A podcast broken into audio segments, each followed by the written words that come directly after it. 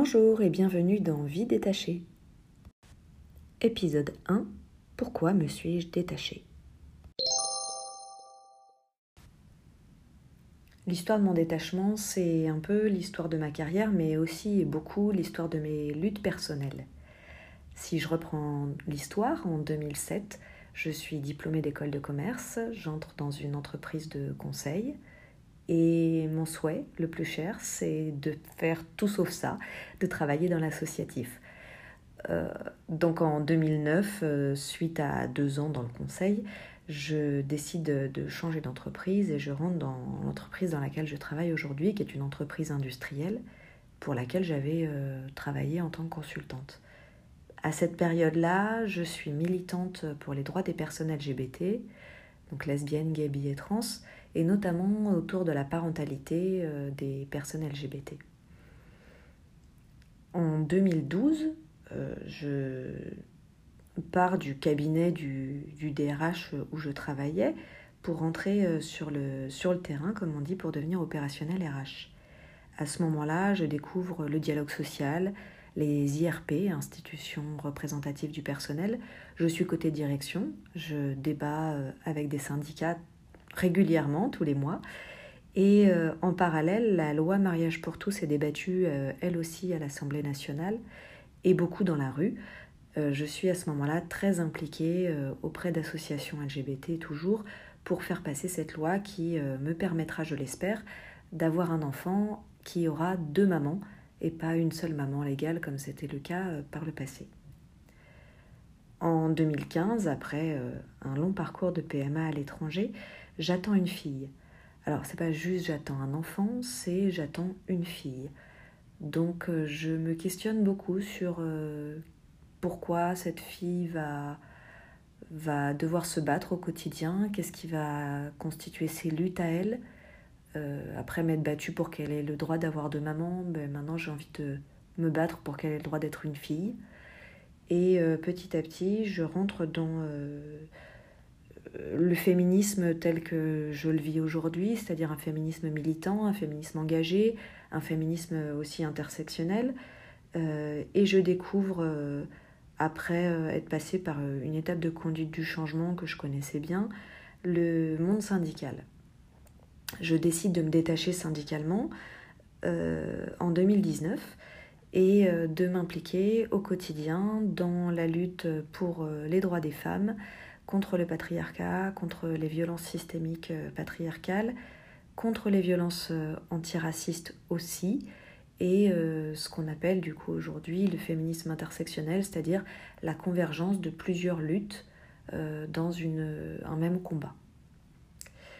Alors ça, c'est mon, CV euh, professionnel et militant. Euh, ça m'amène pas forcément au détachement euh, syndical a priori.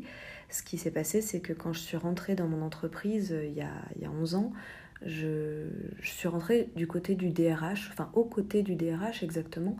Et à ce moment-là, j'ai découvert ce qu'était le, le, dialogue social, mais d'assez loin. Et je me suis dit que c'était finalement le même métier que celui de RH que j'exerçais et qu'il était probablement euh, intéressant d'envisager un passage syndical dans ma carrière pour avoir une vue complète de ce que c'était que le dialogue social aujourd'hui euh, en France dans une entreprise industrielle. Hein. Évidemment, je ne prétends pas euh, représenter le dialogue social dans sa totalité en France. En fait, ce que j'ai toujours voulu faire, c'est mettre mes compétences au service d'une cause commune au service d'un travail de conquête sociale, que ce soit dans l'entreprise ou dans la société.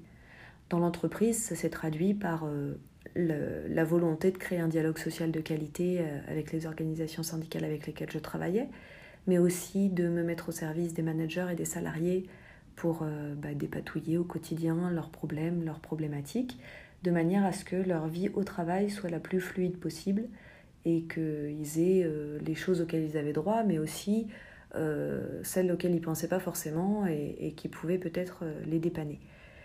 Dans la société, bon, évidemment, le militantisme LGBT euh, s'est présenté à moi assez spontanément quand j'ai fait mon coming out.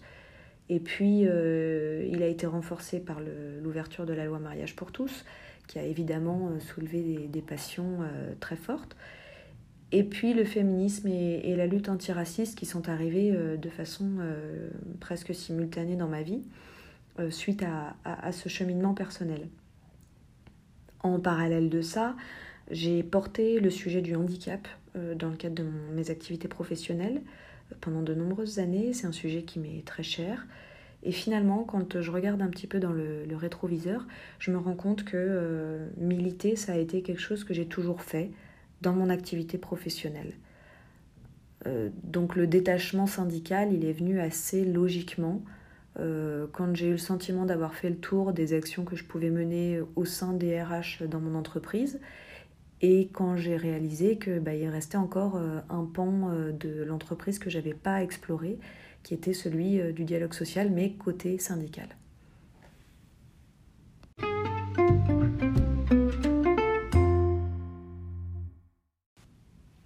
La première question que je me suis posée, c'est quel syndicat choisir? Comment est-ce qu'on peut choisir un syndicat?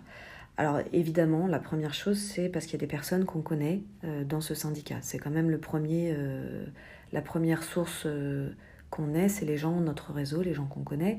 Et donc c'est une première façon d'entrer dans un syndicat. Ensuite, je pense qu'il est nécessaire de se questionner sur les valeurs que porte ce syndicat. En l'occurrence, moi, il était très important pour moi de pouvoir parler d'éducation populaire et, d'être engagé dans les valeurs de mon syndicat, mais aussi que mon syndicat soit engagé dans mes valeurs. Quand je parle de militantisme LGBT, d'antiracisme et de féminisme, c'est pas forcément ce qui caractérise euh, a priori les syndicats. Donc il faut se pencher un petit peu plus sur leurs valeurs pour savoir dans quelle mesure euh, le syndicat qu'on va choisir répond à nos propres valeurs.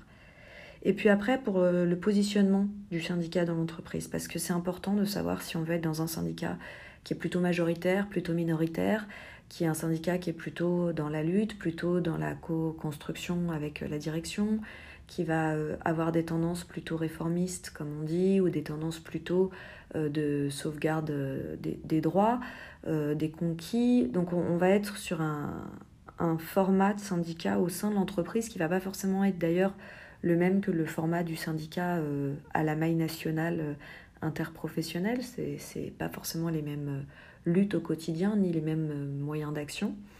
Et pour moi, c'était très important d'avoir un syndicat qui soit euh, engagé dans la proximité des, salariés, dans leur quotidien, dans leur galère aussi, et qui soit pas forcément là que pour les, les aspects qui peuvent briller, mais aussi pour les aspects un peu cracra du quotidien.